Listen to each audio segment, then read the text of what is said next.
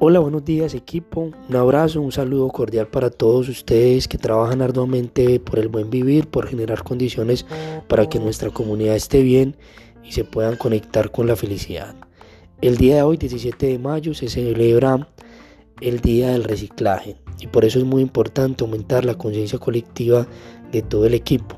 en el sentido de poder identificar que todas las acciones que hacemos nosotros como seres humanos afectan el medio ambiente y desde allí es importante cambiar algunos patrones de comportamiento que contribuyan a la esperanza de las futuras generaciones en el planeta que tendrán que habitar. Y por esto yo hoy quiero invitarlos a que reciclemos, a que hagamos la separación de los residuos sólidos, la separación del papel, del vidrio, del cartón,